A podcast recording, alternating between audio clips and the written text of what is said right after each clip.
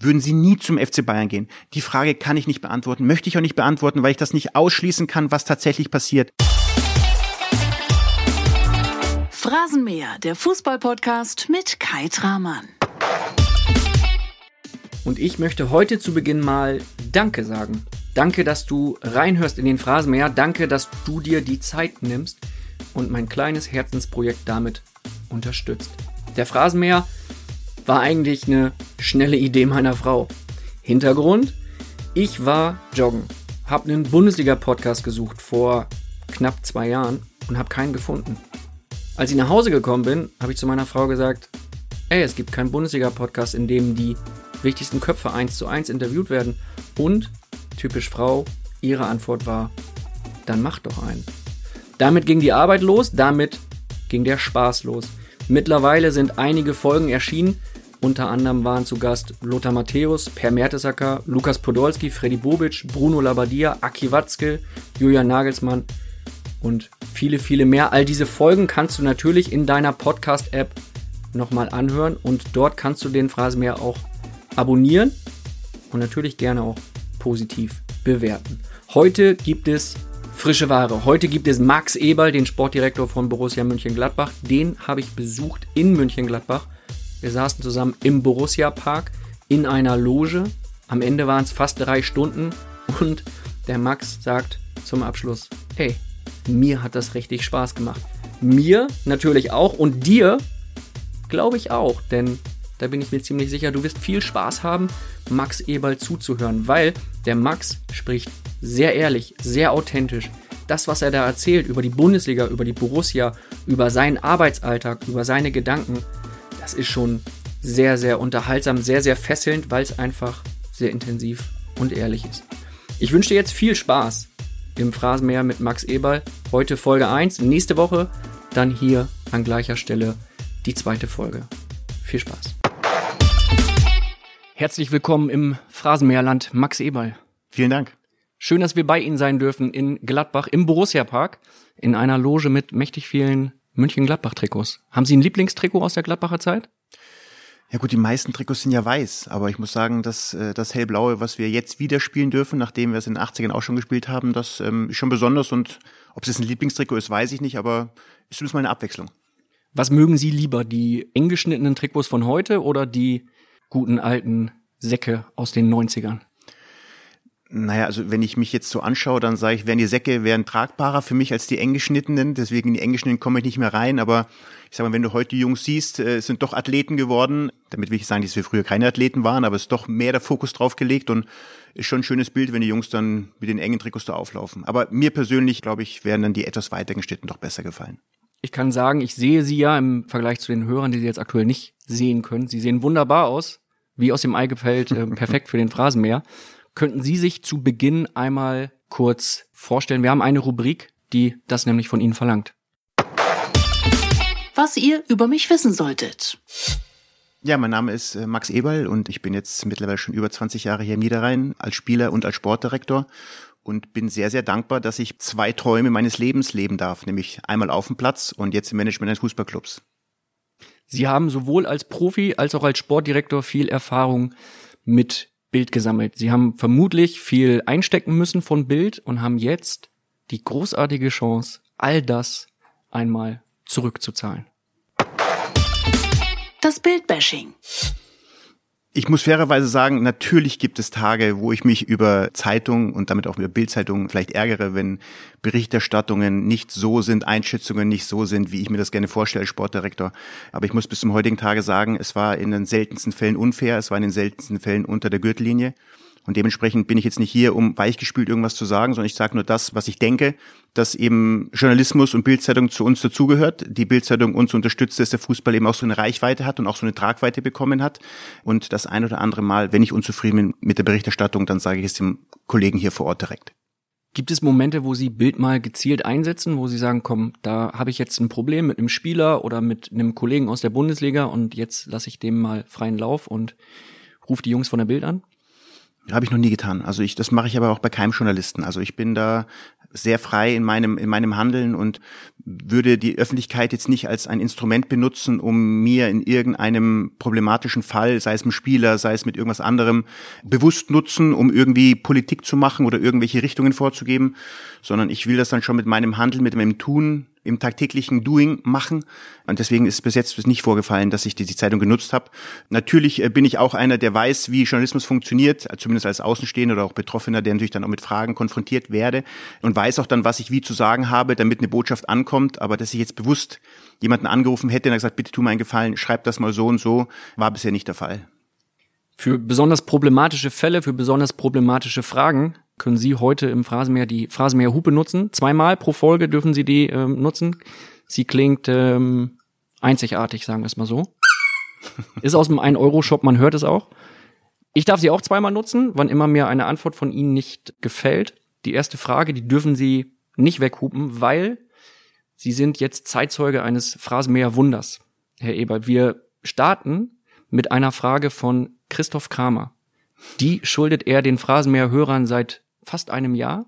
Und jetzt, wo er gehört hat, Sie sind zu Gast, hat er sich wahrscheinlich gedacht, okay, jetzt kann ich es ihm heimzahlen. Jetzt kann ich Max Eberl mal eine Frage stellen, die es in sich hat.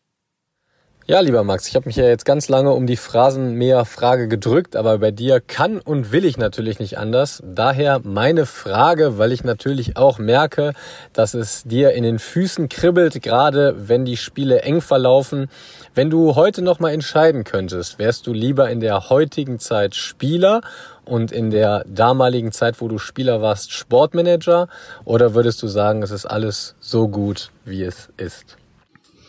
Da hat sich Chris aber echt Gedanken gemacht über die Frage. Das muss ich sagen. Ich muss das mal nicht so ein bisschen sortieren. Ein, ein Jahr lang hat er sich Gedanken gemacht, ja.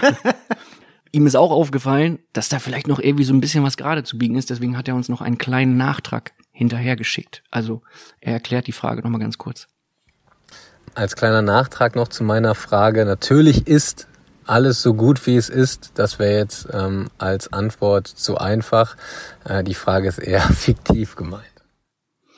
Ja, Christoph Kramer stellt gerne Aufgaben. Das muss ich sagen. Ich muss fairerweise sagen, das habe ich ja gerade in der Vorstellung auch gesagt, dass ich äh, wirklich sehr, sehr dankbar bin, dass ich das Geschenk habe, wirklich lang im Fußball dabei zu sein und wirklich beide Seiten intensivst kennenzulernen, als Spieler wie auch als Sportdirektor. Wenn ich früher Sportdirektor gewesen wäre in der damaligen Zeit, das wäre problematischer gewesen, weil die Sportdirektoren Klammer auf, damals hießen sie ja doch Manager, die Manager mehr für alles verantwortlich waren. Also nicht nur für das Spieler transferieren, sondern eben auch für Stadion äh, bauen, für Bratwürste, für Stadionzeitungen, für Finanzen.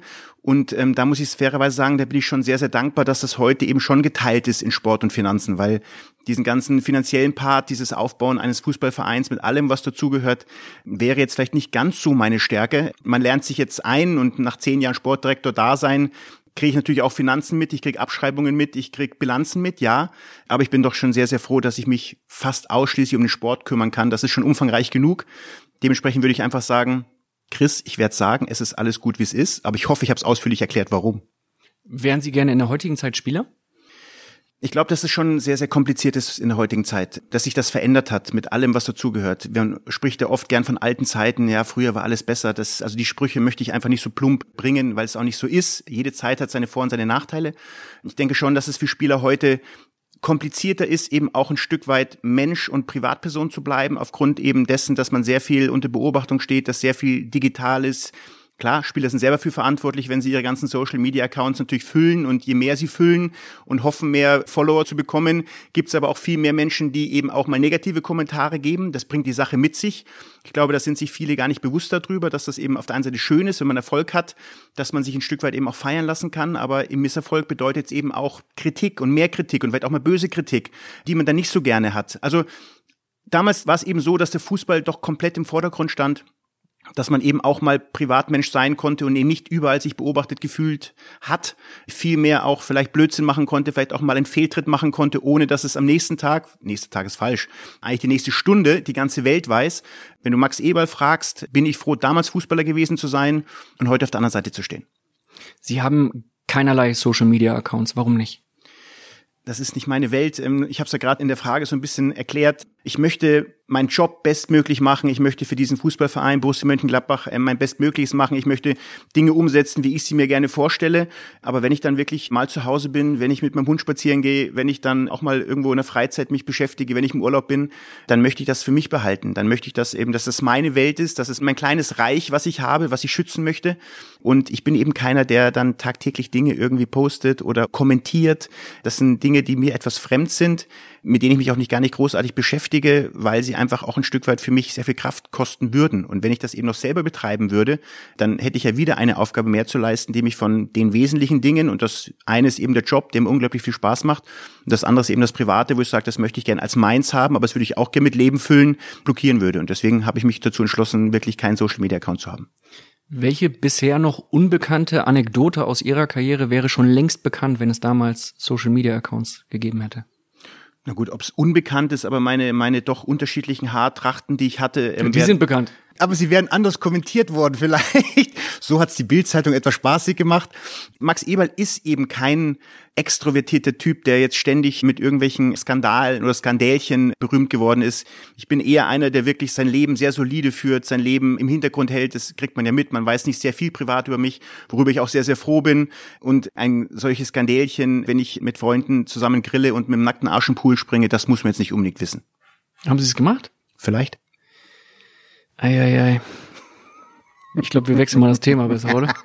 Inwieweit profitieren Sie als Sportdirektor von der neuen Technik? Von Social Media Accounts, aber natürlich auch von Analyse-Tools, von Scouting-Tools?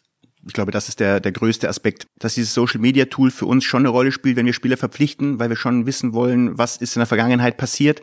Scannen Sie da gezielt die Accounts? Nicht gezielt, aber natürlich informieren wir uns darüber. Natürlich wollen wir zumindest äh, wissen, ist er unterwegs, was macht er alles, was gibt er alles preis. Das ist schon eine Facette, die wir gerne über einen Spieler wissen wollen damit wir eben nicht überrascht werden, wenn irgendwas dann irgendwann auch in den Zeitungen auftaucht.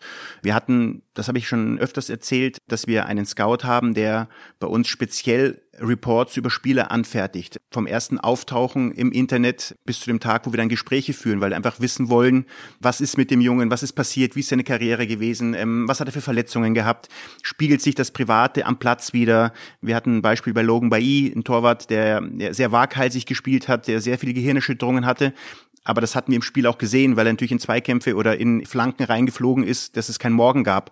Und dementsprechend war uns das auch bekannt, dass er da eben auch einige Kopfverletzungen mitgezogen hat. Uns war auch bekannt, dass es Nacktfotos von ihm und seiner Frau gab. Okay, dementsprechend waren wir nicht ganz überrascht, als die Bildzeitung diese Fotos präsentiert hatte und konnten damit einfach gut umgehen. Witzigerweise sind wir der Verein gewesen, der nicht wusste, dass Marco Reus keinen Führerschein hat. Das ist ein bisschen. Das wussten andere auch nicht lange Zeit. Aber wir haben uns ja damit beschäftigt. Wir haben, was ich gerade gesagt habe, uns ja mit den Spielern doch intensiver beschäftigt als vielleicht andere Vereine bis zu dem damaligen Zeitpunkt. Deswegen war das eigentlich eine ganz skurrile Geschichte, die wir da erlebt haben. Aber es ist schon so, dass wir natürlich Spieler da eben auch begleiten und ein Stück weit eben mehr wissen wollen durch die Social Media Accounts erfährt man mehr, das ist einfach so. Und was Analyse-Tools betrifft, tatsächlich ist es so, dass du eben mittlerweile fast alles erfassen kannst, was den Spieler betrifft, auf dem Platz, von Kraftverhältnissen, von Beinen, von Laufmetern, von Herzfrequenzen. Also es ist schon so, dass der Spieler heutzutage sehr, sehr gläsern ist, dass man darauf natürlich wirklich top auch trainieren kann ich bin froh, dass es diese Instrumente damals nicht gab, weil ich glaube, meine Passquoten und meine Abschlüsse wären damals nicht so ausschlaggebend gewesen und vielleicht hätte Hans Mayer einen Tag eher als damals gesagt, Max, du sitzt mal auf der Bank. Dementsprechend, was vorhin schon gefragt worden ist, ist zwar gut so, dass ich damals gespielt habe und nicht heute, dann wäre ich wahrscheinlich schon viel früher ausgesiebt worden. Was nutzen Sie konkret? Sind Sie der WhatsApper, wenn es um Kommunikation geht, oder sind Sie eher der Telefonierer? Gute Frage ich empfinde, glaube ich, dass ich ein WhatsApper bin, der auch sehr gerne Nachrichten schickt, der das, was er jetzt gerade im Kopf hat, auch sofort mitteilen möchte, wenn es dann auch um Terminabsprachen geht, wenn es auch darum geht, Vertragsverlängerungen anzukündigen, mit dem Berater sofort Kontakt aufzunehmen, wenn ich das Gefühl habe, jetzt ist der Zeitpunkt gekommen, um dann natürlich später zu telefonieren. Aber am liebsten ist mir wirklich das persönliche Gespräch. Also ich bin schon einer, der dann auch gern irgendwo hinfliegt oder gerne den Berater, den Spieler, ähm, den Journalisten eher vor sich sitzen hat, weil ich finde, Mimik und Gestik, jetzt sind wir beim Podcast, das ist so ein bisschen anders, aber Mimik und Gestik für mich schon sehr, sehr wichtig sind in der ganzen Kommunikation. Ich glaube, dass Kommunikation heute so ein bisschen das Zauberwort ist, was den Fußball betrifft, was aber auch die Gesellschaft betrifft. Also wir können ja auch da weitergehen. Und diese Kommunikation darf durch dieses WhatsAppen, durch die Nachrichten nicht verloren gehen. Das Gefühl habe ich aber, dass es so ist. Aber auf die Ausgangslage der Frage zurückzukommen, ja, ich bin eher erst ein WhatsApper, der aber dann gern Kommunikation direkt führt. Wenn Sie jetzt so eine Vertragsverlängerung ankündigen, ist es natürlich toll, weil dann weiß der Spieler, hey Mensch, oder der Berater weiß, da passiert was Schönes. Wie ist es bei äh, Trainerentlassung? Das mache ich nicht per WhatsApp. Ja, also das Gespräch ankündigen könnten Sie ja per naja gut, dass ich dann abends, und ich weiß, worauf die Frage hinauszielt, dass ich dann spät abends um halb elf Dieter nicht mehr angerufen habe, sondern ihn ähm, gefragt habe, ob er am nächsten Morgen zu Hause wäre, um mit ihm zu reden. Ja, das habe ich per Nachricht gemacht, aber alles weitere war dann wirklich face-to-face -face unter vier Augen. Schauen Sie dann, wenn Sie diese Nachricht beispielsweise verschicken, dann nochmal drauf und denken sich, na, gucken wir mal, ob er antwortet, wann er antwortet, ist er online, hat er schon gelesen? Nein, weil für mich ist die dann, wenn ich sie geschickt habe, ähm, und heutzutage, glaube ich, gibt es keinen Menschen mehr, der nicht irgendwie gefühlt jede Stunde spätestens einmal auf sein Handy geschaut hat, die Nachricht gelesen hat. Also ich bin dann keiner, der jetzt dann ständig nachschaut. Klar, es gibt die ominösen zwei Haken, da sehe ich ja, dass es rausgegangen ist und dementsprechend beim anderen auch eingegangen ist. Ob er es dann gelesen hat, ähm, das überlasse ich dann doch der anderen Person, aber da bin ich jetzt nicht einer, der ständig draufschaut. Natürlich, wenn du auf wichtige Nachrichten wartest, und das ist ja bei Transferperioden dann doch schon so, dass man dann mehr draufschaut und gerade die Monate Juli, August doch dann sehr, sehr intensiv aktiv sind, was dieses Medium betrifft und du doch schon auf Antworten wartest, dann schaut man schon mehr drauf. Aber bei der Nachricht habe ich sie abgesendet und wusste ja, was dann am nächsten Tag passieren würde. Hat er noch geantwortet am gleichen Abend? Das kann ich jetzt gar nicht abschließend sagen. Ich dachte sogar am nächsten Morgen hat er geschrieben, ja, er ist da, ich soll vorbeikommen, kein Problem. Also er hat geantwortet und ähm, ja, ich wusste, dass er zu Hause war. Da weiß man dann auch schon so ein bisschen, wenn man die Antwort dann liest, hat er verstanden, ne? Er weiß, wohin die Reise geht ohne dass ich jetzt zu viel aus diesem doch sehr emotionalen und für mich auch extrem schwierigen Gespräch preisgeben möchte, jetzt hoffentlich kommt die Hupe nicht, wusste er, glaube ich, zu dem Zeitpunkt nicht, was auf ihn zukommt, sondern er hat eher ein Gespräch mit mir erwartet, wo es auch um Thema Sport geht, was betrifft den Sommer. Es war gerade nach diesem Spiel gegen, gegen Fortuna Düsseldorf, was wir doch relativ heftig verloren haben, auch wenn es nur 3-1 war, aber wir haben, glaube ich, nach 20 Minuten 3-0 hinten gelegen und das war für uns alle kein schöner Tag damals in Düsseldorf gewesen und ich glaube nicht, dass er im ersten Step wusste, was jetzt mein Ansinnen ist, wenn ich zu ihm komme. Naja, ums Sportliche ging es ja auch, um den Sommer dann im übertragenen Sinne auch, also von daher. Ja, aber es war für uns beide sehr emotional, das kann ich auch sagen, weil Dieter ein großartiger Mensch ist. Das habe ich immer von ihm gesagt und es wird auch so bleiben, mein Bild über ihn. Das war schon eine der kompliziertesten Gespräche, die ich zu führen hatte. Es war auch sehr kurz, was ich auch verstehe, weil dann braucht man nicht mehr viel, warum und weshalb. Und das wollte Dieter auch nicht und dementsprechend, es ging um den Sommer, aber halt in einer Art und Weise, was er sich nicht erhofft und erwünscht hat. Wie hat er das Gespräch dann beendet? Hat er gesagt, komm, lass mich in Ruhe, hier ja. ist alles gesagt? Ja, wir haben beide gesagt nach kurzer Zeit, dass... Was ist kurz denn? Kurz ist unter einer Stunde. Okay. Vielleicht sogar noch ein bisschen weniger. Also es war jetzt keine fünf Minuten, es war aber auch keine 60 Minuten. In der Kürze dann habe ich ihm das mitgeteilt und natürlich hat er auch ein, zwei Nachfragen gehabt und äh, hat es nicht ganz verstanden, was ja auch völlig legitim ist. Aber dann, als diese ein, zwei Fragen dann auch gewesen sind und man selber ja auch dann, wie was ich sage, emotional heißt es, wir sind alle, die im Fußball tätig sind, keine Eisblöcke und keine Profis, wo man sagt, da gibt's keine Regung, da gibt's keine Emotion, sondern das war eben sehr emotional und jeder Hörer, glaube ich, kann jetzt sich daraus schließen, was ich damit meine.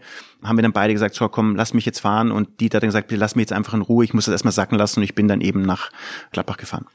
Fließen da auf beiden Seiten Tränen in so einem Gespräch? Es ist zumindest so, dass beide Seiten natürlich feuchte Augen haben. Auf der einen Seite, weil die das als Mensch und was ich gerade sage, wir sind Menschen, wir haben zwar unseren Job zu tun und der Job, der sehr öffentlich ist und ähm, wo wir manchmal auch sehr kalt wirken vielleicht, aber trotzdem gibt es einfach Emotionen und gerade als Mensch hat mir das unendlich leid getan, Dieter diese Nachricht zu überbringen. Gott sei Dank ging es nur um einen Job und nicht um irgendwelche Krankheiten, weil das gibt noch wesentlich schlimmere Dinge, als sowas mitzuteilen. Das muss man auch mal festhalten. Aber in der Situation ähm, war es doch schon wirklich gefühlsaufreibend, was wir da gesagt haben. Wie gesagt, weil mir der Mensch äh, unendlich leid getan hat, aber ich eben als Sportdirektor eine Verpflichtung einem Club gegenüber habe, dem Präsidium gegenüber habe, den Menschen, die diesem Club folgen, gegenüber habe, auch mir gegenüber habe. Ich muss, und das war immer mein Ansinnen, was ich immer gesagt habe vom ersten Tag, als ich diesen Job ausgeführt habe, ich muss jeden Tag in den Spiegel gucken können und sagen, ja, du hättest diese Entscheidung genauso gefällt und mich nicht leiten lassen von anderen oder leiten lassen von Emotionen oder leiten lassen von Dingen, die Arbeit auf dem Platz und neben dem Platz hätten beeinflussen lassen. Und dementsprechend hat mir es als Mensch sehr leid getan, aber ich war von dieser Entscheidung überzeugt und deswegen habe ich es so mitgeteilt. Und ja, war auf beiden Seiten war es zumindest so, dass ähm, die Augen feucht waren. Wie läuft diese Sekunde, diese Minute ab, in der Sie zum ersten Mal realisieren, das mit dem Hacking, das macht keinen Sinn mehr? Es ist ja keine Minute oder keine Sekunde. Es sind, es sind einfach. Irgendwann entsteht ja dieser Entschluss ja. Irgendwann fällt ja dann doch die Entscheidung, dass sie sagen, nee, ich muss das jetzt machen, egal ob ich will oder nicht, ich muss es machen. Ja, das ist aber wie gesagt keine Minute, keine Sekunde. Das ist Dieter Hecking hat hier zweieinhalb Jahre dann am langen Ende Gott sei Dank seine Arbeit vollendet und sie mit Europa großartig vollendet.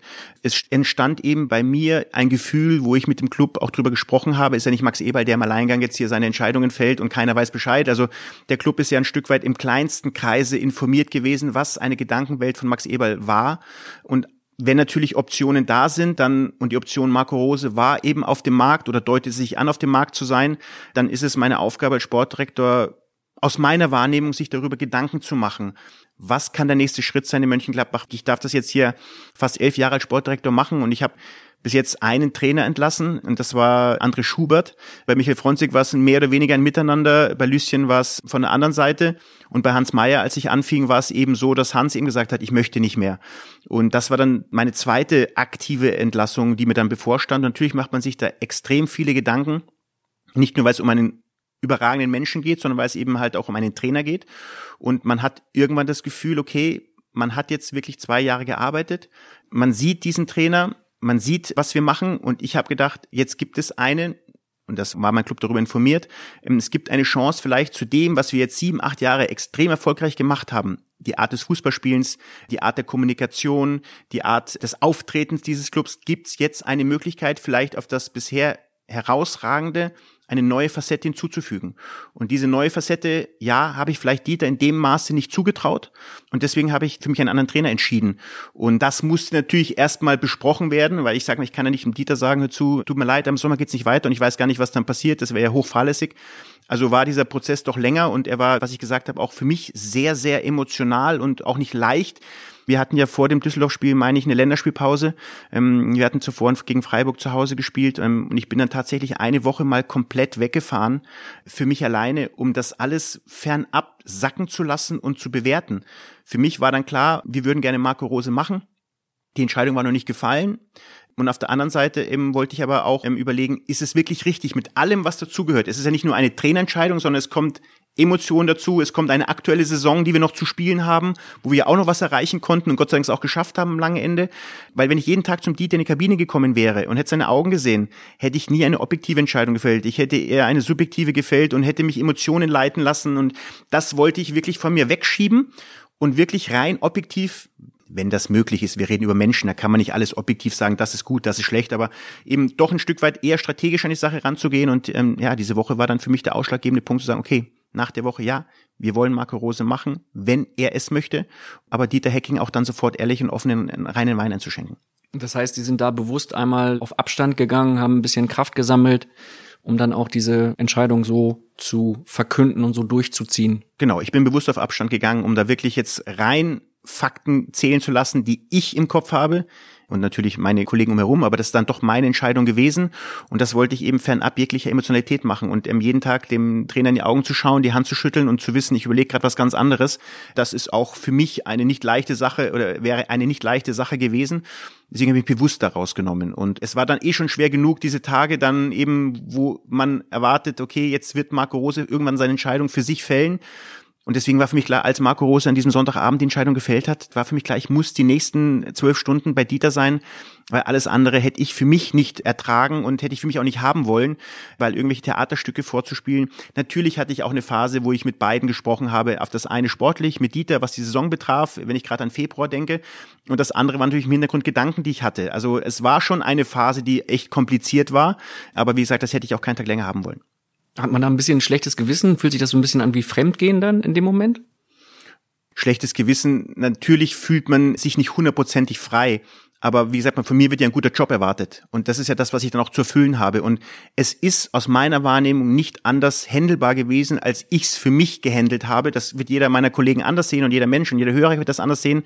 Für mich, für meine Wahrnehmung, für meine Emotionalität, für mein Arbeiten auf der einen Seite professionell zu sein, auf der anderen Seite eben auch eben die Gefühle ein Stück weit, die dabei sind, war das schon so, dass es nicht immer sich gut angefühlt hat.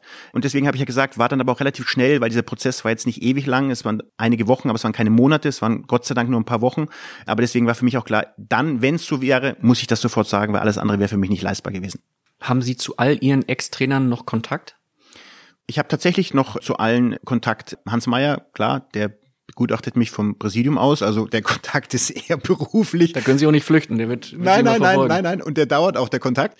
Aber darüber bin ich sehr froh, aber ich hatte auch vorher Kontakt ähm, mit ihm und ist immer ein Ratgeber gewesen für mich, auch bevor er im Präsidium war, das sage ich auch.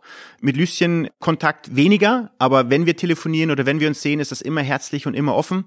Michael Fronze Kontakt, André Schubert Kontakt und heute mit Dieter Hecking Kontakt und das zeigt mir, dass wir bei allem professionell sein, dass man doch eben auch als Mensch dann eben auch ähm, weiter sich gegenüber sehen kann und in die Augen schauen kann. Und das ist mir schon wichtig. Also klar gibt's auch mal Entscheidungen, die dann härter ist, wo man sagen kann, ja, der wird dich vielleicht nicht mehr auf ein Bier einladen oder mit dir in Urlaub fahren wollen.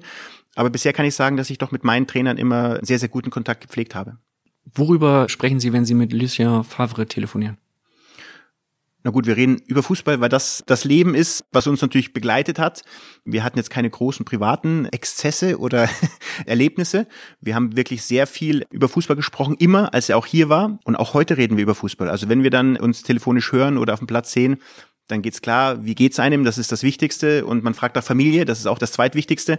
Und dann geht's darum, was eben den Fußball betrifft. Und da hat doch Lüsschen große Aufgaben gehabt, den Nizza. Äh, da haben wir zum Beispiel Kontakt gehabt, als er Nizza-Trainer war.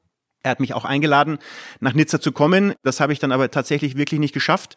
Und als ich dann auch seinen Stürmer angegraben habe, Alessandro Player, war es auch wieder eine Doppeldeutigkeit, gesagt habe, ich möchte jetzt gar nicht mit ihm zusammensitzen. Dann geht es tatsächlich um Fußball, über Spieler. Und wie gesagt, ich habe Lucien viereinhalb Jahre erleben dürfen. Es war großartig und viele Gespräche, wenn wir am Telefon sind, sind doch sehr ähnlich wie damals. Sie werden jetzt jemanden hören, der sich ein bisschen bewirbt für einen Job bei der Borussia. Lothar Matthäus. Okay der zuletzt im Phrasenmeer zu Gast war und äh, eine brillante Leistung abgeliefert hat. Sie sind heute auf den Spuren von Lothar Matthäus, sowohl als Nachfolger als auch was die Leistung angeht. Also sie präsentieren sich sehr, sehr gut. Lothar hat eine Frage an Sie zum Thema Marco Rose. Okay. Ja, Max, hier Lothar Matthäus. Ich hätte da eine Frage an dich. Und zwar, hattest du irgendwie eine Alternative zu Marco Rose? War es dein Wunschkandidat oder war ich vielleicht auch auf den Zettel gestanden? Oder hast du mich doch lieber als Kai-Experte, der dir Fragen stellt. Und dir viel Erfolg für die Zukunft.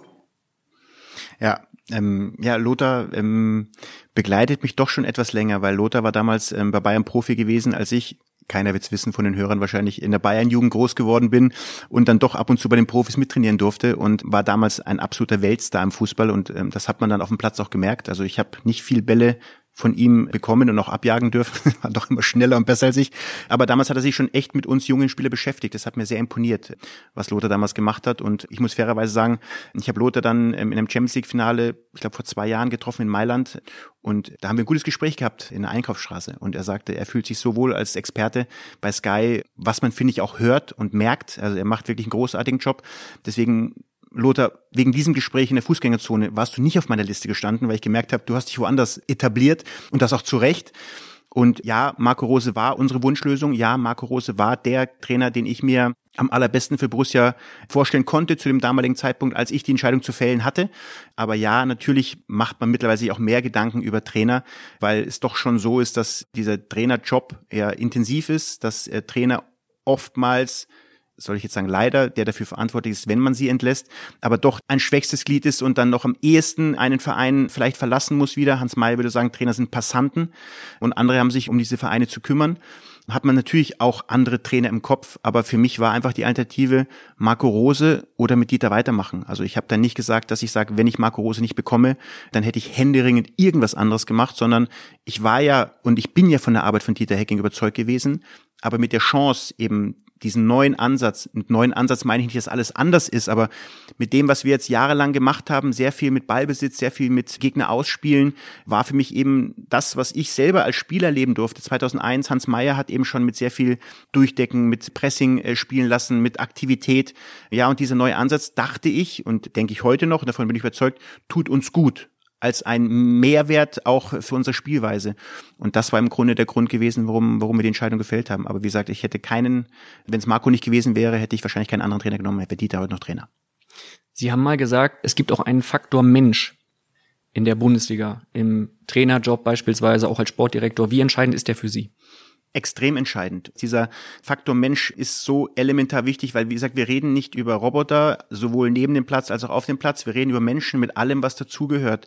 Mit Gefühlen, mit Emotionen, mit Problemen, ganz normalen Alltagsproblemen, die wir auch alle kennen, die jeder Hörer auch kennt. Und bei Spielern ist es aber so, sie sind dann am Wochenende auf dem Platz und müssen trotzdem egal ob ihr Kind krank ist, ob vielleicht eine schwere Krankheit in der Familie ist, ob der Vater gerade gestorben ist oder ob es ganz banale Alltagsprobleme mit der Freundin, Frau sind, haben am Samstag zu performen. Und ähm, das ist schon eine große Challenge teilweise, weil, wie gesagt, die Jungs auch nicht alles wegschieben können und eiskalt sind. Solche Spieler gibt's auch. Das sind oft besondere Qualitäten, aber diese Emotionalität, dieses Menschsein spielt einfach eine große Rolle. Und wenn ich einen Spieler transferiere für 5 Millionen, 10 Millionen, 20 Millionen Euro, dann heißt es nicht, der für 20 Millionen Euro ist viermal besser als der für 5 Millionen. Der kann hier ankommen und es kann überhaupt nicht funktionieren, weil eben diese Menschlichkeit nicht da ist. Man versucht das eben, gerade wenn man Transfers macht, das möglichst auszuschließen, in Gesprächen zu erfahren, in, was wir vorhin gesagt haben, in Recherchen zu fühlen, was der für ein Typ ist. Aber tatsächlich lernt man diese Menschen dann erst im tagtäglichen kennen, in Problemsituationen kennen, in Stresssituationen kennen.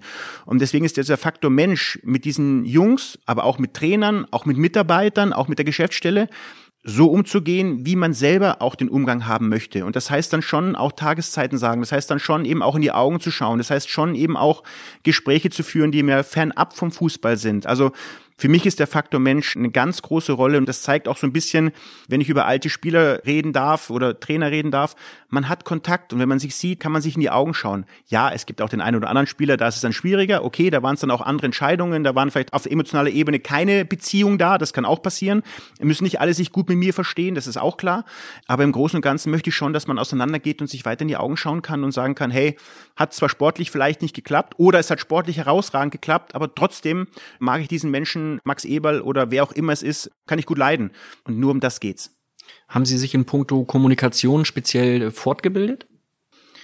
Tatsächlich nein, aber ich hatte mit Hans Meyer einen Trainer und viele Jünger von Hans Meyer, Jünger nicht religiös gesehen, sondern die wir eben als Spieler ihn erleben durften und eben auch verstanden haben, was er sagt, da hat man doch sehr viel Rhetorik mitgenommen. Also jetzt nicht nur sein Sarkasmus und seine Ironie, die einzigartig sind in Deutschland, aber doch was über Fußball ist und was, was man sagt und wie man es sagt und wie man Fußball eben auch sieht und äh, was man darüber dann auch ähm, den Menschen nahe bringen kann.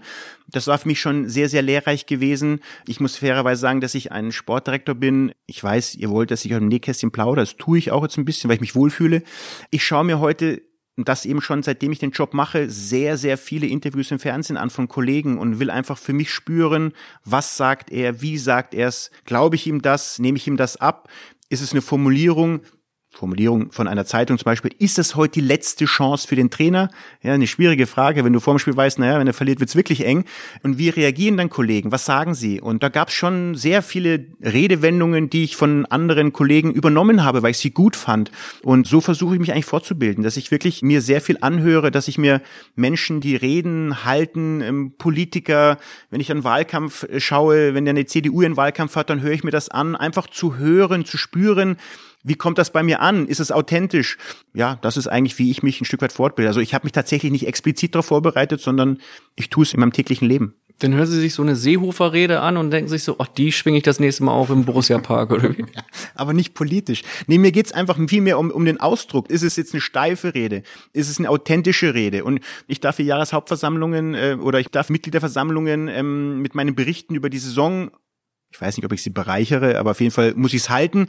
Und auch da kriege ich natürlich Feedback von, von Menschen, die die es gut mit mir meinen, die sagen, hör zu, Max, ganz ehrlich, wenn du es abliest, ist es eine Katastrophe. Katastrophe vielleicht nicht, aber es ist nicht so. Und wenn du dann irgendwann mal in der Emotionalität authentisch frei redest, top. Also das sind ja auch Hinweise, die ich brauche und ich auch gut finde. Und wenn ich sage, wenn ich jetzt in den Horst Seehofer höre, dann lasse ich mich nicht so auf die politischen Inhalte ein, sondern ich will einfach spüren, meint das so oder ist das jetzt eine Rede, die einen brillanten Rednerschreiber äh, äh, zwar geschrieben hat, aber die er gar nicht so fühlt. Und das ist das, was mich dann eben ein bisschen interessiert bei solchen Reden. Von welchem Politiker können Sie sich da was gezielt abschauen? Weil Aki Watzke beispielsweise hat irgendwann angefangen, die Merkel-Raute, die Handhaltung auf Fotos zu kopieren. das ist mir noch gar nicht aufgefallen. Ja, müssen wir drauf achten. Sollte ich drauf schauen, soll ich drauf schauen? Wenn ich jetzt natürlich sage, es gibt momentan nicht so den Politiker, der, der mir so den Input gibt, damit will ich jetzt nicht alles in Schutt und Asche reden, bitte nicht falsch verstehen, aber. Sind Sie nicht alleine aktuell? Ja, also. aber es gibt da jetzt keinen speziellen, den ich nachahme. Wie gesagt, ich sammle mir von vielen unterschiedlichen Stellen Eindrücke ein und dann geht es gar nicht um politische Redner, wie gesagt, sondern es geht mir darum, wie wirkt das bei mir. Und das ist eigentlich mein Interesse. Deswegen möchte ich da jetzt keinen und kann ich keinen Namen nennen. Jetzt gibt es ja Momente im Bundesliga-Fußball, in denen man nicht so kontrolliert agieren kann, in denen es auch mal emotional rausbricht. Die kennen Sie auch, oder? Ich glaube, ich weiß, worauf Sie hinaus wollen. Worauf? dass ich einmal unsere Fanlandschaft etwas rabiate angesprochen habe nach einem Spiel und ich weiß das Spiel, ich weiß das Ergebnis, ich weiß den Moment, wann es passiert ist und ja, der ein oder andere hält mir vor, dass ich emotional in der Mixzone bewusst reagiert habe.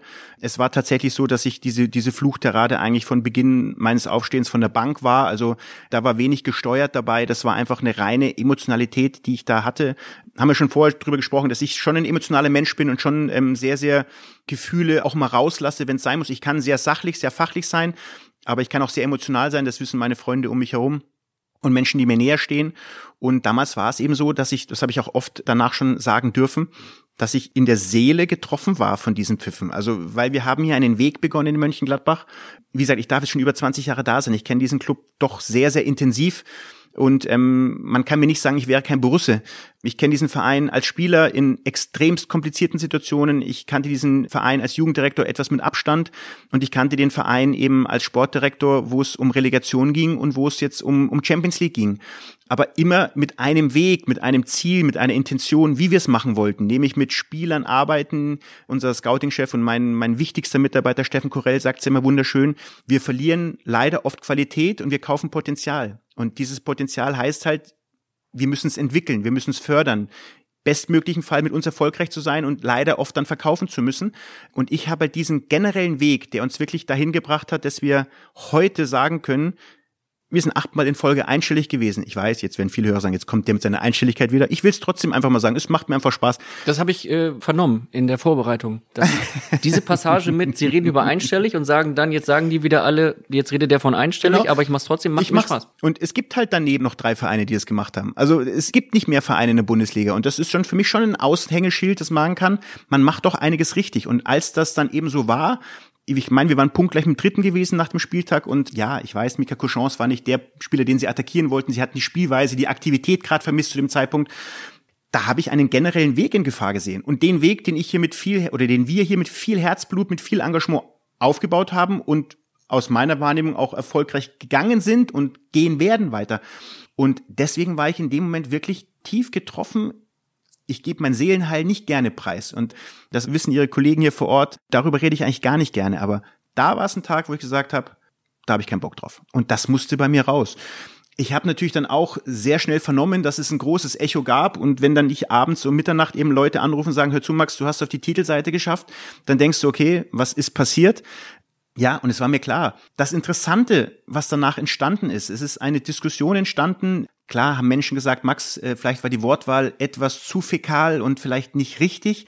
Aber der Punkt, den du angesprochen hast, war doch so, dass es zu Diskussionen geführt hat. Und es gab viele, viele Mails, die ich bekommen habe, hunderte Briefe die Briefe waren eher negativ, die haben gesagt, ähm, was ich mir erlauben würde und wie rotzfrech ich wäre, aber es gibt eben viele Mails, die gesagt haben, ja, sie verstehen, was mich da geritten hat und es ist eine Diskussion entstanden in unserem Club, die uns gut getan hat, glaube ich, die uns gut getan hat, wo man nicht alle finden kann und alle belehren kann, obwohl das mein Ziel ist. Ich bin immer noch sehr, sehr erregt, wenn ich dann den einen oder anderen Kommentar lese, wo Leute um mich herum sagen, Max, jetzt bleib doch mal ruhig, es ist einer. Ich will aber alle davon überzeugen, von dem, was wir hier tun, dass das für mich und für uns der alternativlose Weg war und ist Borussia dahin zu führen, wo wir jetzt wieder sind. Deswegen war das eben damals schon sehr, sehr emotional und ähm, hat aber zu einer Diskussion geführt, die mich gefreut hat, wo man natürlich auch Kritik einstecken musste. Und ich werde nicht vergessen, den, es war nämlich ein Freitagabendspiel und Samstagmorgen habe ich mit meiner Frau mal was ganz Normales gemacht. Ich war im Supermarkt einkaufen, in einem größeren Supermarkt. Krass. Das ist und tatsächlich heftig. Ja, genau, aber tatsächlich habe ich mich als Persona non grata in diesem Supermarkt ja? gefühlt. Ich habe irgendwie an allen Ecken, alle haben dich angeschaut, jeder hat hinter deinem Rücken irgendwie getuschelt. War es so oder haben sie es so verspürt? Meine Wahrnehmung. Okay. Meine Wahrnehmung, deswegen ich kann da auch nichts sagen, aber meine Wahrnehmung so. Das heißt, sie hat ein schlechtes Gewissen. Ja, nein, weil es eigentlich nicht meine Art ist Ich war zwar froh, dass ich es getan habe, weil es vielleicht mir auch mal ein bisschen Ballast von der Seele war und ich einfach mal frei war von dieser Emotion. Aber natürlich war es jetzt nicht das, wie ich eigentlich auch möchte, als Vorbild in der Öffentlichkeit zu wirken, mit irgendwelchen Kraftausdrücken äh, Menschen zu beleidigen. Sie haben 2011 mal den Shiri Aitekin attackiert mit den Worten, du hast gepfiffen wie eine Wurst. 2018 haben sie noch einen draufgesetzt und haben Julian Nagelsmann einmal angebölkt und haben geschrien, du kleiner Pisser. Sind das so Momente, die immer mal wieder passieren? Wann wird es das nächste Mal passieren? Wissen Sie schon? Ja gut, wenn ich sage von 2011 bis 2018, dann müsste es zu 25 das nächste Mal passieren. Keine Ahnung, wen ich dann treffe. Ja, ich bin, das haben wir schon öfters gehabt, die Thematik, ich bin ein Jezorn, ich will erfolgreich sein und für das, für was ich mich einsetze, dafür gebe ich alles. Jetzt kann ich daneben halt nicht mehr so viel machen. Ich kann dann eben, wie gesagt, äh, vielleicht mit vierten Offiziellen mal reden oder ähm, Kontrahenten ein Stück weit zumindest, wie nennt man das, Trash-Talk führen in normaler Form. Jetzt habe ich es natürlich direkt vor der Kamera gemacht, wo das Mikrofon war, auch nicht so schlau. Aber ich habe bezahlt dafür, im wahrsten Sinne des Wortes. Und ich habe mich auch direkt im Nachgang bei Julian Nagelsmann entschuldigt. Ich habe keinen Tralala gemacht nach dem Motto, ja, ich habe das, das war ganz anders. Nein, ich habe das gesagt, ich habe mich entschuldigt, ich habe die Strafe akzeptiert und habe die Strafe verdoppelt und, und an die Dietmar Hopp äh, Stiftung gegeben. Also ich weiß schon, wenn ich was falsch mache, ähm, dass das nicht in ruhmreich ist. Aber wenn es zum Erfolg meines Teams beitragen würde, dann würde ich es auch wieder machen, ohne dass ich natürlich ständig jetzt ausfällig werden möchte. Glauben Sie, dass in Ihrer Mannschaft darüber gesprochen wird? Ob es jetzt ein großes Thema ist, das weiß ich nicht. Aber natürlich amüsiert man sich dann darüber wahrscheinlich und ähm, haha, musste bezahlen und ob es jetzt ein großes Thema ist, das kann ich nicht sagen, das will ich auch gar nicht sagen. Aber mir geht es ja auch darum, in gewissen Momenten sich vor Spieler zu stellen, wenn es sein muss. Ja, da muss ich jetzt nicht vor einen Spieler stellen, das war gerade im Spiel die Emotion. Ich glaube schon, dass drüber gesprochen wird, aber das ist jetzt nicht großartig, was mich interessiert. Es wird drüber gesprochen und Matze Ginter ei, ei, ei. stellt die passende Frage dazu. Um Gottes Willen. Hi Max, Matze Ginter hier. Ähm, ich wollte dich schon immer mal fragen eigentlich, ähm, was, was genau dabei bei unseren Spielen auf der Bank manchmal los ist, wenn zum Beispiel eine vermeintliche Fehlentscheidung vom Schiedsrichter ist oder so. Weil ich habe schon, habe schon oft gehört äh, von verschiedenen Personen, ja, dass du da sehr aufbrausend sein kannst, würde ich jetzt mal sagen. Und äh, da ich es noch nie irgendwie live mitbekommen habe, ja, wollte ich einfach mal fragen, ob das Gerücht stimmt, weil wenn man dich so privat kennt und, und persönlich kennt, dann ist das eigentlich immer sehr sachlich und ruhig und kann, man kann sich das eigentlich gar nicht vorstellen, aber wie gesagt, ich habe es schon von mehreren Seiten gehört, deshalb wollte ich jetzt einfach mal nachfragen, ob das überhaupt stimmt. Ja, es, es stimmt tatsächlich, Matze. Ich muss dich enttäuschen. Du siehst nicht nur einen ruhigen, sachlichen Sportdirektor, sondern in diesen 90, 95 Minuten doch auch ähm, sehr viel Emotion so lebe ich meinen Job, so mache ich meinen Job und so glaube ich, bin ich auch ähm, sowohl auf dem Platz als auch neben dem Platz ein Stück weit meinen Weg gegangen. Wenn ich das nicht wäre, wenn ich äh, nur glatt wäre, dann wäre das nicht mein Weg, erfolgreich zu sein. Und ich glaube, dann ist man noch nicht erfolgreich. Wenn du was nicht mit Herzblut machst, dann wirst du nicht dein Optimum erreichen. Meine Mutter weiß ein Lied davon zu singen, mein Vater auch wenn ich früher Jugendspiele verloren habe, war zwei Tage Schweigen angesagt und ich habe mit keinem gesprochen. Ich habe Klotüren eingetreten. Also ich war früher noch jähzorniger. Ich habe zu Hause oder wo? Ja, die, wir hatten so Spantüren, die waren auch nicht wirklich stabil, muss ich fairerweise sagen. Aber ich wurde nicht nominiert für die U16 und war maßlos enttäuscht damals, also U16-Nationalmannschaft und dann war ich halt zornig und also wie gesagt, das ist schon bei mir drin. Ich bin ein Stück weit Rotschopf und Rote sind ja doch eher auch jähzornig. Man sieht es jetzt nicht mehr, ich weiß.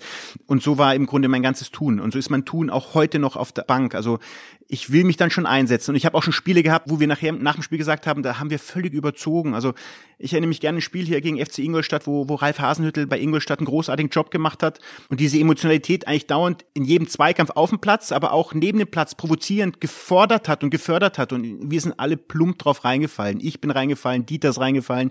Wir waren so emotional, dass wir dieses Spiel gar nicht mehr im Auge hatten und am Ende standen wir mit einem Punkt dann gegen Ingolstadt da.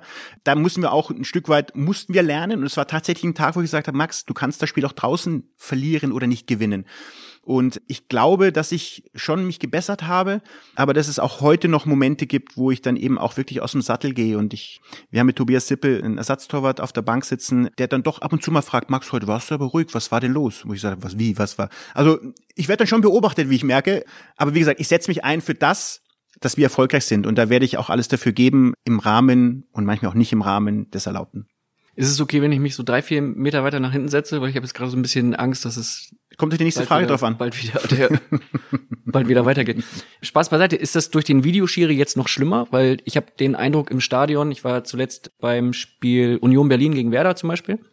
Und du sitzt im Stadion und bekommst eigentlich nur noch die Hälfte mit von dem, was da auf dem Platz passiert. Und sie ja auch auf der Bank haben ja irgendwie gar nicht mehr im Blick, was entscheidet der gerade, was passiert da gerade. Macht der Videoschiri das noch alles viel schlimmer? Ehrlich gesagt, aus meiner Sicht nein. Also ich bin bei jedem Tor entspannter. Also entspannter heißt nicht, dass ich jetzt nicht mich freue, wenn wir das Tor geschossen haben und erstmal ein bisschen gebremst bin, wenn du merkst, okay, irgendwas könnte falsch gewesen sein. Ich finde, dass jetzt dieses zweite Jahr deutlich besser läuft als das erste Jahr, das muss ich ganz ehrlich sagen. Ich bin deswegen entspannter, weil natürlich früher Szenen waren, wo du genau weißt, meine Wahrnehmung war, es war abseits oder es war, es war ein Foul oder es war eine Hand dabei. Da hat der Schiedsrichter nicht mehr das Tor zurückgenommen. Und heute ist es deswegen gerechter, weil für mich, es werden nicht alle Entscheidungen richtig entschieden. Wobei die Schwierigkeit ist im Fußball, was ist richtig? Ist das Beinstellen jetzt gelb gewesen, was rot oder was vielleicht sogar gar nicht zu ahnden? Es gibt ja wirklich im Fußball ganz wenige klare Sachen. Abseits ist für mich klar. Auch wenn, das tut mir dann unendlich leid, Zentimeter, und da kann man drüber diskutieren, ah ja, aber da muss man mal ein Auge zudrücken. Naja, rot ist rot bei einer Ampel. Und wenn es eben ein bisschen rot war, dann ändert's nichts daran. Und das sehe ich beim Abseits genauso. Da gibt's schwarz und weiß. Es gibt bei Tätlichkeiten schwarz oder weiß. Es gibt aber vielen Interpretationen des Foulspiels Spielraum. Der eine pfeift's eher, der andere pfeift's nicht so schnell, der andere zückt sogar direkt eine gelbe Karte. Das wird immer noch Menschen ermessen bleiben. Es gibt eine Regel, die sehr kompliziert ist. Ich glaube, du weißt, was ich meine. Äh, Die Handspielregel, die natürlich jetzt, finde ich, trotzdem klarer ist. Also man hat sich tatsächlich beschäftigt. Und für mich ist ja nicht der Videoassistent das Problem, sondern für mich ist, der Videoassistent hat viele Probleme in unserem Regelwerk aufgedeckt. Und wie ahnten wir, wie gehen wir damit um? Also für mich hat es einen anderen Ansatz gehabt. Und deswegen jetzt auf den Ausgang der Frage zurückzukommen, ich bin tatsächlich entspannter geworden, weil ich weiß, dieses Tor wird gerecht sein, wenn es gefallen ist. Und wenn es nicht gegeben wird, dann wird es einen Grund haben, der berechtigt ist, dass es nicht gegeben wird. Ich kann nur von unseren Spielen reden. Da war bis jetzt alles so, dass ich sage, da kann ich mit wunderbar mit leben. Und diese 60, 180 Sekunden, in denen sie dann warten müssen, bis eine äh, Entscheidung getroffen wird, die können sie so akzeptieren? Weil das ist das, was mich halt ein bisschen Ja, wahnsinnig macht. Natürlich ist der Fußball ein Stück weit verändert, aber ich finde es auch, oder ich fände es fahrlässig, wenn wir bei so einem Spektakel, den der Fußball mittlerweile ja auch bietet und welche Rolle auch dieses Spiel für eine ganze Woche, für die Fans, für uns Verantwortliche bedeutet, hätte ich schon gern so viel wie möglich ausgeschöpft, wo man sagen kann, ja, man Spiel, hat das Spiel gewonnen, weil beide Tore korrekt waren. Weil das Spiel zu erklären, beide Tore waren irregulär, dann habe ich Fragen, die ganz anders sind. Und ich kann nicht sagen, na ja, aber eigentlich hätten die Tore gegolten. Ist eine andere Diskussion, eine andere, nicht Rechtfertigung, aber andere Kommunikation. Und deswegen würde ich, nehme ich auch gerne diese Sekunden auf mich, hoffe auch, dass es irgendwann mehr Akzeptanz bekommt. Ich verstehe, dass natürlich Menschen sagen, ja, das ändert das Spiel. Äh, Kann ich alle, ich verstehe die Argumente. Ich verstehe sie wirklich. Trotzdem bin ich einer, der sagt, lass es uns durchsetzen, lass es uns machen, weil dieses Spiel ist nun mal anders geworden. Es hat sich verändert. Auch das Fernsehen. Früher Europapokal, warst du froh, wenn irgendwann mal ein Halbfinale in deutschen Mannschaft war, dann konntest du mal ein Spiel gucken bei ARD oder ZDF. Und heute kannst du ja wirklich 24-7 Spiele gucken. Spiele gucken, wo immer und welche Liga auch immer. Und genauso finde ich, muss aber auch die Technologie möglich sein, dieses Spiel man sagt oft, dieses Spiel gerechter zu machen, aber zumindest so, dass die Tore klar sind. Und zumindest so, dass man jetzt keine klaren Handtore oder, oder Tätlichkeiten übersieht. Sie beeinflussen Spiele, sie beeinflussen Wettbewerb. Und ich finde, da sollte man versuchen, so den Wettbewerb so ehrlich und so wirklich auch klar zu machen. Und dann nehme ich diese Sekunden wirklich in Kauf es darf nicht drei Minuten dauern, das ist uns allen klar. Und man darf jetzt nicht unmissverstehen. Wir haben, glaube ich, noch viel zu tun, was das heißt, dieses Instrument besser und klarer zu machen. Ich empfinde, es wird besser, es wird unauffälliger, es wird, ja, wenn so ein Absetztor wie jetzt gegen Düsseldorf, wo natürlich entscheidend in der 88. Minute das Tor geprüft werden muss und wir hätten das Stadion abgerissen, wenn es diesen Beweis nicht gegeben hätte und wir hätten gesehen, es war klar kein Abseits, und so kann man zumindest sagen, ja, wir haben mit 2-1 gewonnen und beide Tore waren okay. Wir hatten die Situation, wo Breel den Elfmeter bekommen muss, wo vorher Abseits war. Ja, für den einen und anderen missverständlich. Für mich auch im ersten selber. Ich sage, was macht denn jetzt? Ja, aber es war die Regel. Und dementsprechend hoffe ich, dass diese Akzeptanz weiter wächst mit allen Problemen, die diese Neuerung mit sich bringt. Und wenn ich das sagen kann, das hat mich extrem gefreut. Wir haben dreimal jubeln dürfen. Denn das 2-1 ist gefallen, wir haben eine Explosion auf der Bank gehabt, dann hieß es erstmal Überprüfung und es war so fantastisch zu sehen, alle starten und warten auf die Entscheidung und als er nochmal zum Mittelpunkt gezeigt hat, wir hatten das gleiche, Jubel, Trubel, Heiterkeit nochmal, also war auch nicht schlecht. Ist mal eine, eine andere Sichtweise der Dinge. Wir reden über Emotionen, wir reden über Veränderung. Da sind wir automatisch bei Ihrem großen Vorbild, Uli Hoeneß, der sich auch ein bisschen verändert. Ist es immer noch Ihr Vorbild? Ich sage, das ist sein Lebenswerk und, ähm, und dieser Mensch, Uli Hoeneß, wird, meine Wahrnehmung wird sich da nicht ändern und meine, meine Meinung über ihn. Ich habe ihn kennenlernen dürfen, wie gesagt, als Jugendspieler, als ich in Bochum, äh, nach Bochum verliehen wurde und mich, mich verletzt hatte und nach München zur Reha kam. Und Uli Hoeneß fuhr damals noch an die alte Geschäftsstelle mit seinem Auto, wurde umlagert von Fans, von, von Reportern und ich als normaler Spieler beim VfL Bochum. Ja, der 13 Jahre bei Bayern in der Jugend gespielt hat, dreht seine Runden alleine und ähm, er kommt auf den Platz und äh, fragt mich, wie es mir geht, ob er mir helfen kann, ob irgendwas ist, ob er und das sind Momente, die die vergisst du nicht. Und ich habe äh, damals Verträge unterschrieben. Das waren zweieinhalb Minuten, weil es, es gab ein Blatt Papier, so wie bei Ihnen gerade vor ausgebreitet. Da sagt er links unten unterschreiben. Ich sage alles klar, was verdiene ich, ist egal, unterschreibe. So war das damals und das, aber es war ehrlich, weil ich ihm vertraut habe zu 100 Prozent. Und ähm, wie ich dann halt sehen durfte, wie dieser Club immer größer wurde, was er daraus gemacht hat, was für Ideen er entwickelt hat. Ja, mit dem Olympiastadion als Sprungbrett, aber das Sprungbrett dient ja nur, um dann den großen Sprünge zu machen. Wenn ich es falsch benutze, das Sprungbrett, kann es auch ein Eigentor werden. Deswegen ist meine Meinung über Uli Hoeneß als Mensch und als Manager ungeteilt gleich groß und wird es auch bleiben. Dass nicht jeder Mensch alles richtig macht. Wir haben gerade über meine Fehler gesprochen. Wie ist es, wenn Sie jetzt verfolgen, dass er beispielsweise den Stammplatz in der Nationalmannschaft für Manuel Neuer fordert, dass er sagt, okay, wenn die beim DFB jetzt so weitermachen, dann schicken wir ihnen äh, eines Tages keine Nationalspieler mehr. Können Sie sowas noch nachvollziehen oder sagen Sie, Mensch, das ist jetzt vielleicht ein bisschen, bisschen altmodisch, die Denke? Naja, dass Uli Hoeneß, glaube ich, oftmals mit Kanonenkugeln auf Spatzen geschossen hat. Ich glaube, das ist jetzt auch nichts Neues, dass er sein Werk, seine Mannschaft, seine Spieler verteidigt bis aufs Blut. Das ist zum Beispiel eine Eigenschaft, die ich gerne von ihm abschaue, weil es eben, du willst ja auch, dass die Jungs dir am Samstag dann das Bundesligaspiel gewinnen oder wenn ich bei Bayern denke, im Mai die Champions League holen sollen, da möchte man auch dieses Vertrauen haben, weil wir sehen uns immer so als Wagenburg und so sehe ich eben meine Mannschaft, mein Verein auch. Wir müssen uns natürlich vor außen schützen. Wir brauchen die Hilfe von außen, aber wir müssen natürlich ein Stück weit versuchen, das, was wir machen, uns darauf zu fokussieren. Und das hat, finde ich, Uli Hoeneß vorgelebt wie kein anderer. Und natürlich stellt er sich vor Manuel Neuer und sagt, ja, aber was für eine Diskussion ist da? Jetzt nicht, weil ich Gladbacher bin und Marc-André Ter Stegen durch unsere Schule gegangen ist und bei uns wirklich groß geworden ist.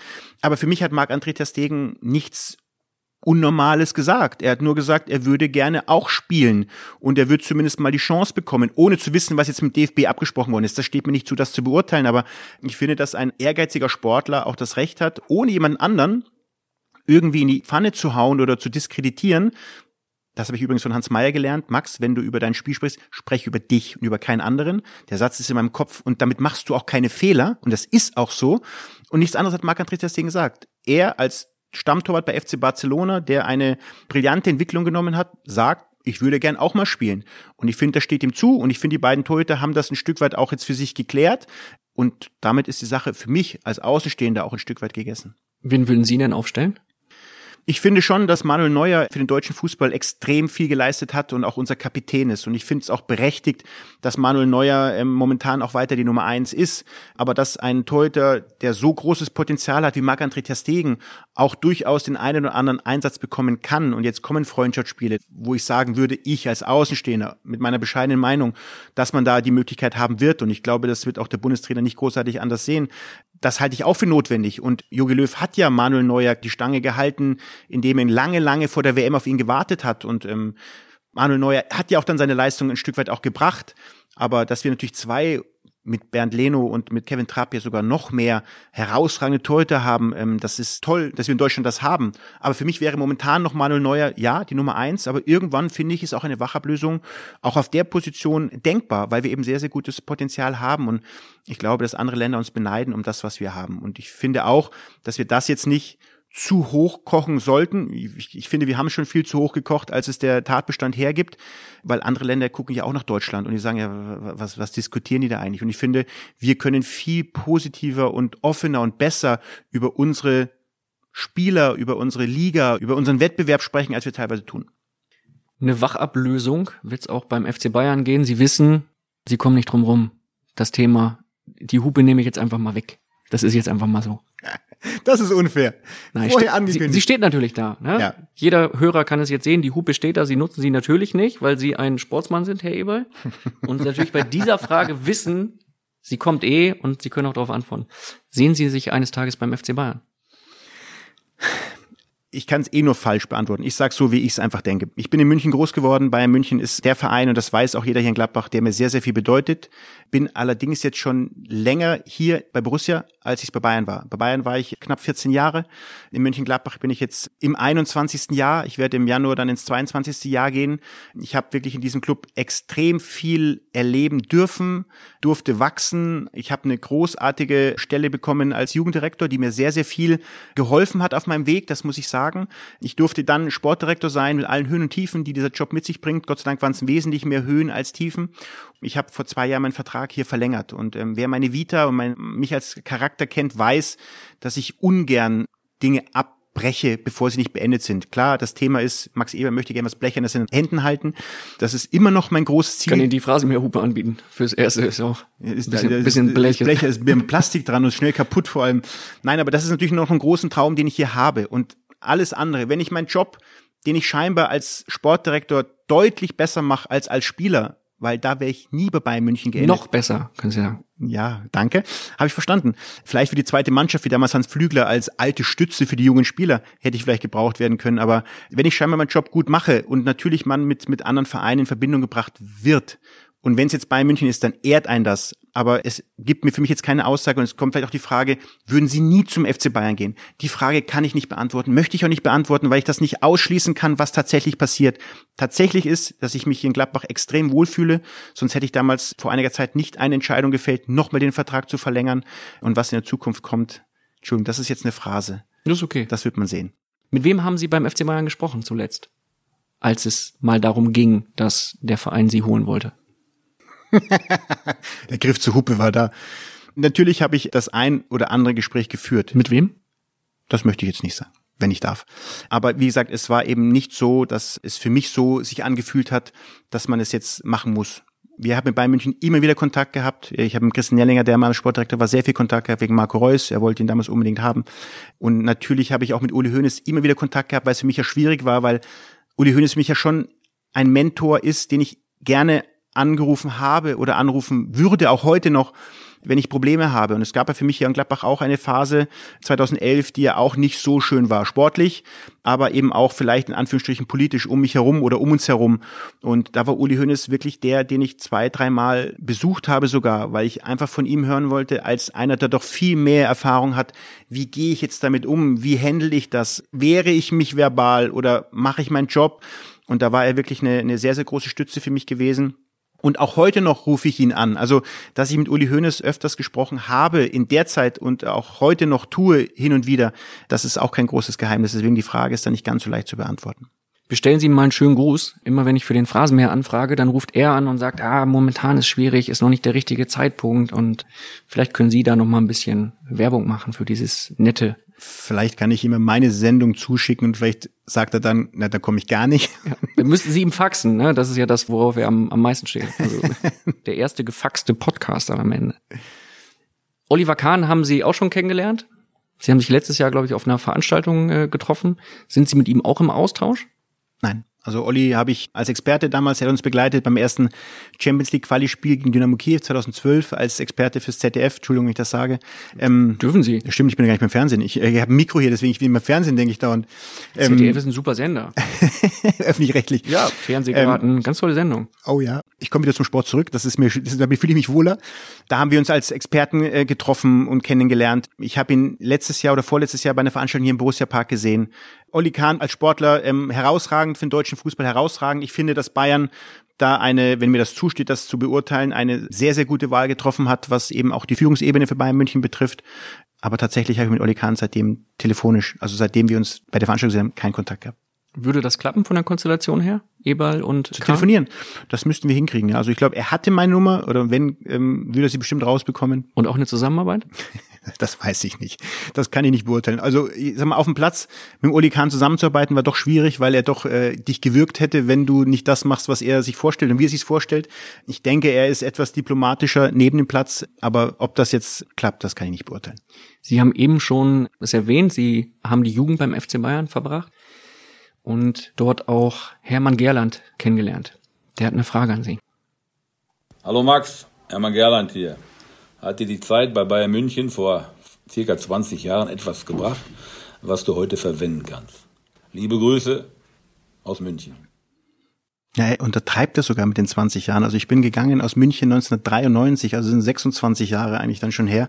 Aber ja, Bayern München, jetzt muss ich den Namen nennen, weil es der Club war, aber mir hat diese ganze Jugendzeit im Fußball extrem viel geholfen, was Persönlichkeitsentwicklung betraf, was mein heutiges Dasein als Mensch betrifft, mein Ehrgeiz, äh, Respekt zu haben, trotzdem wirklich dem Konkurrenten sich durchzusetzen, dem eigenen, in der eigenen Mannschaft, der den Platz haben will oder dem, der, gegen den du spielst, ich durfte Menschen kennenlernen wie Hermann Gerland, der natürlich gnadenlos war. Und ich habe eine Episode, wir haben gegen Borussia Dortmund gespielt und ich war Kapitän damals unserer U19 und ähm, Hermann Gerland war mein Trainer und gefühlt in jedem Spiel war ich an allem schuld, obwohl ich vielleicht in manchen Szenen gar nicht dabei war. Also nicht im Positiven, ich meine wirklich im Negativen. Und wir hatten dann eine, eine Situation, wo ich einen wirklich wieder in einem Spiel gegen Borussia Dortmund im Deutschen Meisterschaft bei einem Freistoß meinen Namen gehört habe, wo ich überhaupt nicht beteiligt war und mein Name lief Max! Ich war völlig in Rage, Rotschopf, Jezorn und habe in der nächsten Aktion den Dortmunder Spieler von hinten voll umgehauen, eine rote Karte bekommen und musste am nächsten Tag wirklich zum Rapport äh, zu Uli Hoeneß und zu Hermann Gerland und ich hatte Tränen in den Augen. Ich habe gesagt, Vater, gehst du mit? Er sagt, Max, das ist dein Ding. Da saß ich da quasi und habe mir erstmal zehn Minuten natürlich diese Tirade angehört und habe auch alles verstanden. Und ich habe aber dann gelernt, und das war für mich in meiner Entwicklung ein Riesenschritt, Hermann Gerland ging dann aus diesem Büro vorne weg und ich wusste ja, okay, er wird es nicht gut finden. Und ich habe gesagt, Trainer, ich muss mit ihm sprechen. Ja, warum? Ja, ich möchte gerne was erklären. Und dann habe ich all meinen Mut, äh, das hört sich vielleicht jetzt doof an, heute sind die 18-Jährigen viel weiter. Damals hatten wir vor diesen Menschen aber einen unfassbaren Respekt. Dann habe ich gesagt, Trainer, so und so war das. Ich, ich bin ausgetickt, weil ich, ich habe es nicht verstanden, warum. Und er sagte nur einen Satz, er sagt, Max, ich erwarte mehr von dir als von allen anderen. Das ist der Grund. Wenn ich mal nicht mehr rufe, dann hast du ein Problem. Der eine Satz hat mein ganzes Leben begleitet. Und als Hans Meyer kam, war genau das Gleiche. Ich konnte aber mit umgehen. Also ja, Hermann, vielen, vielen Dank dafür, für die lehrreiche, harte Episode, aber es hat mir sehr viel gebracht. Um das Thema FC Bayern abzuschließen, habe ich noch eine Frage, weil wenn Sie so über Ihre Zukunft reden, über Ihre Zeit hier bei Borussia Mönchengladbach, über ein Gedankenspiel FC Bayern, welches eines Tages mal kommen könnte, dann erinnert mich das ein bisschen an das, was Sie vorhin gesagt haben, als es um Dieter Hecking ging, als Sie so dieses Gefühl hatten, irgendwann muss ich eine Entscheidung treffen und auch wenn ich die in dem Moment vielleicht gar nicht so treffen möchte, weiß ich, es ist die richtige. Es ist ein Schritt notwendig. Könnte das irgendwann der Fall sein, dass es auch auf Ihre eigene, auf Ihre persönliche Zukunft dann zutrifft? Ich glaube, mein tägliches Tun als Sportdirektor, ich darf das Wort tun nicht so häufig nehmen, das hört sich undeutsch an, aber ich glaube, ah, das geht. Das wird sich auch auf mein privates, auf meine persönliches natürlich auch auch widerspiegeln. Also ich bin keiner, und das glaube ich wissen die Menschen um mich herum, der jetzt großes Theater spielen kann. Dafür bin ich viel zu authentisch und viel zu doof im, im Schwindeln und Lügen. Ja, es wird so sein, dass vielleicht irgendwann ein Tag kommt, das ist jetzt sehr vage, aber es kann auch mal ein Tag kommen, wo der Club mit mir nicht mehr zufrieden wäre. Kann es auch passieren. Ich weiß es nicht. Aber ich glaube, alle Zeit ist endlich. Das ist jetzt sehr platt gesagt, aber auch irgendwann kommen Momente, wo man sagen kann, erreicht man noch alles, erreicht man verbal noch alle, die um einen herum sind, kann man ihn vielleicht gar nicht mehr hören. Aber der Zeitpunkt, den sehe ich heute noch nicht, um das auch abzuschließen. Sie haben da ja auch mal gesagt, auf den Trainer bezogen, man hat ein Gefühl dafür, wenn du siehst, dass es nicht funktioniert, du spürst es an Kleinigkeiten, wenn die Spieler abwinken, wenn sie nicht zuhören, wenn sie die Augen verdrehen, wenn er was sagt. Sind das so Momente, die Sie bei anderen beobachten und wo Sie dann auch mal bei sich selbst hineinhorchen und hören, spüren, kommt das hier noch alles an? Ist das noch äh, die volle Max Eberl Power oder lässt es irgendwo vielleicht schon mal nach? Hm. Also meine Power wird nicht nachlassen, aber es die, kommt die Power bei dem anderen gegenüber so an.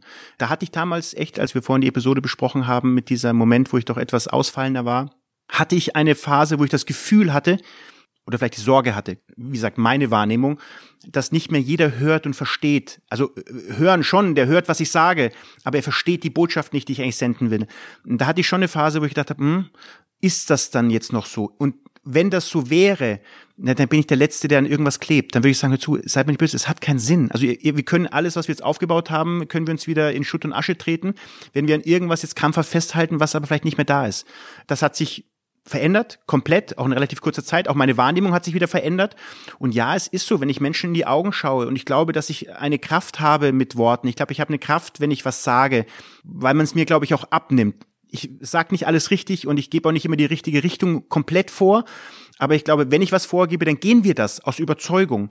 Und wenn ich dann eben den Gegenüber sehe und ähm, wie gesagt, er sitzt dann, schaut mir nicht in die Augen oder was ich gerade so ein bisschen spannend, er verdreht die Augen oder oder wie gesagt, gehen raus und du hast eine Rede gerade gehalten, du hast eine Brandrede gehalten nach dem letztenjährigen äh, Auswärtsspiel und du hast gerade eine Brandrede in der Kabine gehalten, die mir aus dem tiefsten Herzen kam und du würdest den nächsten 20 Sekunden die Jungs in die Dusche gehen sehen und äh, lachen sich kaputt dann weißt du, Moment mal, war nicht so, deswegen sage ich konjunktiv, aber dann spürt man, okay, ist das noch so?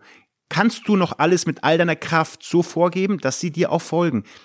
Nicht jeder. Also die, die da nicht spielen oder die vielleicht keine Vertragsverlängerung bekommen haben, die werden es eh nicht tun, aber du musst so paar Faktoren, paar Fixpunkte haben, wo man sagen muss, denen musst du in die Augen schauen und spüren sie das noch. Und ja, deswegen ist das schon ein wichtiger Aspekt, dass die Sprache, was ich gesagt habe, Kommunikation spielt eine extrem große Rolle für mich. Zum Abschluss von Folge 1 noch zwei Fragen, die auch darauf zielen, Kommunikation, sich in die Augen schauen. Stefan Effenberg hat damals die von Ihnen eben schon erwähnte Initiative Borussia angeführt. Das war eine harte Zeit für Sie, weil da wurden Sie auch kritisiert, da wurde versucht, dass Sie, Sie abgesägt werden. Stefan Effenberg wollte Ihren Job. Wie begegnen Sie ihm beispielsweise heute? Ich begegne ihm ganz normal. Wir haben uns ja doch in der einen oder anderen Fußballsendung, die es ja gibt, auch getroffen und im, Im Doppelpass. Im Doppelpass, genau, genau, im Doppelpass. Und ähm, ich begegne ihm ganz normal. Ich habe damals sehr viel gelernt. Ich habe damals, äh, wie Sie es angesprochen haben, viel auf die ominöse Schnauze bekommen teilweise auch diskreditiert. Und wie gesagt, als es um meine Familie auch ging, einmal ansatzweise, habe ich auch zu meinem Präsidenten gesagt, wenn das weitergeht, bin ich weg. Meine Familie steht für mich über allem. Und dem war nicht so. Das haben sie dann alle an die Diskreditierung, was meine sportliche Fachlichkeit betraf, gehalten. Was ja mit der letzten Tabellenplatz auch schwer ähm, zu verneinen war. Aber wir haben damals den Klassenhalt geschafft. Wir haben damals eine emotionale Mitgliederversammlung gehalten und gehabt, wo ich eine dieser Reden gehalten habe, wo ich darüber gesprochen habe, frei ähm, nachdem ich aus dem Publikum doch mit ein oder anderen Schmährufen ähm, behaftet wurde, was ja auch okay ist. Aber dann wurde ich emotional und habe auf einmal meine Rede freigehalten und sie war dann deutlich besser als die, die ich eigentlich Tage, Wochen lang vorbereitet hat ähm, und, und das Skript vor mir liegen hatte. Und ich hatte dann Respekt vor Stefan Effenberg, dass er dann relativ kurzzeitig danach gesagt, nee, hey, macht einen guten Job und äh, ja, ich ja, ich hätte es gerne gemacht, aber ich muss sagen, Max macht einen guten Job und der Club macht einen guten Job und dann war es für mich auch aus der Welt und ich habe wir haben ihn einfach mit mit Leistung dann mundtot gemacht, nicht äh, in irgendwelchen äh, Grabenkämpfen oder irgendwelchen Zeitungsinterviews, wo wir uns äh, gegenseitig dann irgendwas an den Kopf geworfen haben, sondern sie haben was versucht, was ich damals nicht ehrenhaft fand. Ähm, wir haben mit Leistung dagegen gehalten und unsere Mitglieder ähm, und unser sportlicher Volk hat dann so entschieden oder hat dann quasi das Panel dahin ausschlagen lassen, dass wir eben den Job weitermachen durften. Und Stefan Effenberg hat sich dann eben auch nicht großartig entschuldigt, brauche ich auch nicht, aber er hat dann unsere Arbeit wertgeschätzt und das war für mich dann auch okay.